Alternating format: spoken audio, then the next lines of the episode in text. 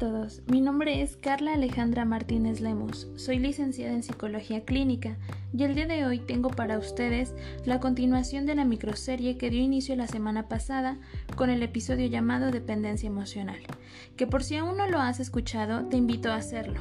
El tema que trataremos el día de hoy es la violencia intrafamiliar. ¿Qué es y cómo afecta al individuo? Así que si es de tu interés, iniciemos. Para comenzar, me gustaría que se entendiera que la violencia intrafamiliar es todo aquel acto de poder u omisión recurrente dirigido a dominar, someter, agredir física, psico, emocional o socialmente a cualquier miembro de la familia. El eje central de la violencia es la necesidad de ejercer superioridad, dominio y control sobre otra persona y para lograrlo se ejerce agresión. Dentro de la violencia intrafamiliar existen diversos tipos de violencia, como por ejemplo la violencia física. Aquí entra todo lo que tenga que ver con nuestro cuerpo, como por ejemplo los pellizcos, las patadas, mordidas, cachetadas o bofetadas, golpes, quemaduras, etc. Por otra parte tenemos la violencia psicoemocional. Aquí entra esta parte en donde aventamos, rompemos objetos, existen los gritos, los insultos, las humillaciones, el menosprecio, aislamos a la víctima y por supuesto el ignorar a la víctima. También existe la violencia sexual. Aquí es el obligar a la pareja o a cualquier otro miembro de la familia a tener relaciones sexuales, tocamientos o cualquier otra actividad de índole sexual. Partiendo de esto, debemos entender que la violencia intrafamiliar es un fenómeno que ocurre a nivel mundial, en el que las mujeres y los niños son los grupos más vulnerables. Sin embargo, no es una problemática que excluya al sexo masculino, es decir, también los hombres pueden padecer lo que es violencia intrafamiliar. Una vez dicho esto, hablemos de cuáles son estos factores comunes que pueden originar la violencia intrafamiliar. Uno de ellos es la intolerancia. Cuando desde pequeños no somos educados para tolerar o para aceptar, el individuo termina volcándose de manera violenta con otras personas. De igual manera, la falta de control de impulsos es otra de las causas.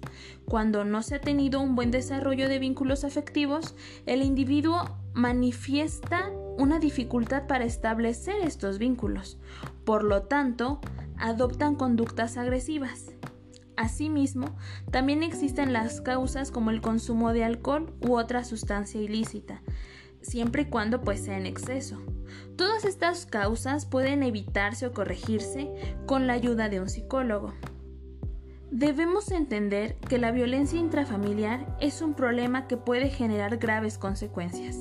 Las víctimas de cualquiera de los tipos de violencia intrafamiliar sufren daños físicos, emocionales y psicológicos se hacen incapaces de establecer o mantener relaciones afectivas. Su autoestima se ve deteriorado y en el peor de los casos, la violencia intrafamiliar puede causar la muerte. Es por ello que ante las señales de violencia que ya mencioné con anterioridad, es importante acudir por ayuda de expertos, formar tu red de apoyo y saber que no estás sola o solo. Ahora bien, te hablaré de una herramienta de mucha utilidad, es el violentómetro. Este es un material didáctico en forma de regla que consiste en visualizar las diferentes manifestaciones de violencia que se encuentran ocultas, por así decirlo, en la vida cotidiana y que muchas veces se confunden o se desconocen. Esta regla, como te mencioné, se divide en tres niveles de diferentes colores, verde, amarillo y rojo. Las manifestaciones de violencia que se muestran en el material no son necesariamente consecutivas, es decir, que éstas se pueden experimentar de manera intercalada. Te invito a teclear en tu buscador violentómetro para conocer esta herramienta que te menciono. Una vez dicho esto, ¿conoces el círculo de la violencia? Si tu respuesta es afirmativa, qué bueno. Tienes más información sobre este tema que hemos tratado a lo largo del episodio. Si por el contrario tu respuesta es negativa, no te preocupes. A continuación lo explicaré para ti. Empecemos por la atención. Esta es la fase más difícil de identificar. Su elemento principal es la violencia psicológica.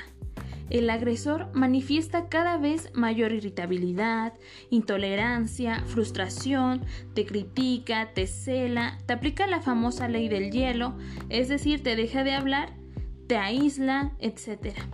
En estas circunstancias, la víctima suele justificar la conducta agresiva con frases como yo lo provoqué o me cela porque me quiere.